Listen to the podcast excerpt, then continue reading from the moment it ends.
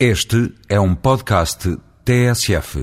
Concluindo os comentários que tenho feito sobre a OPA, da Sonecon sobre a PT, apesar do muito que se disse e escreveu, o resultado final da OPA não trouxe grandes surpresas. Vejamos porquê. Do lado da Autoridade da Concorrência, o que foi conseguido era o que seria expectável.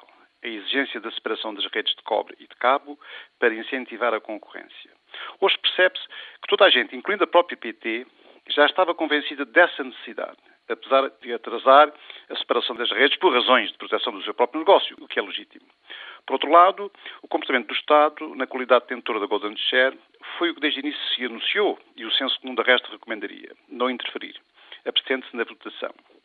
Os acionistas de referência, tal como o Conselho de Administração, por sua vez, tomaram a atitude também de algum modo previsível. Defenderam ao trance a manutenção do controle sobre a empresa.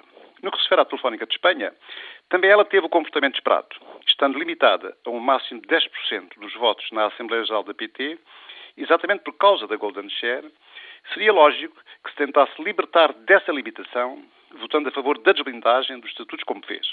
Finalmente, os restantes protagonistas, ou seja, os fundos de investimento e os pequenos acionistas, fizeram as contas, compraram as ofertas e, achando o preço da Sonecom baixo em relação à oferta do Conselho de Administração da empresa, votaram maioritariamente contra a blindagem dos estatutos. A questão que se levanta então é de saber porque é que, sendo tudo tão previsível, a Sonecom não foi capaz de evitar o chumbo da OPA.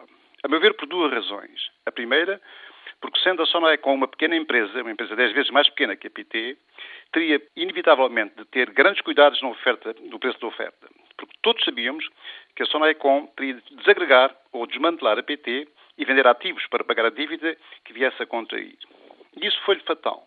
Porque no momento em que teve de decidir o preço no mercado, ela não foi suficientemente ousada, não sendo o preço oferecido suficiente para convencer a maioria dos acionistas que era decisivo convencer os que não se encontravam alinhados com o Conselho de Administração. Em segundo lugar, a segunda razão tem a ver com o erro tático cometido desde o início, a meu ver. O anúncio de que venderia a Vivo, a empresa em que a PT detém 50% do capital e é hoje a maior operadora de telecomunicações de toda a América Latina, com mais de 30 milhões de clientes. Ao fazê-lo, deixou entender que tinha um acordo para a sua venda à Telefónica de Espanha.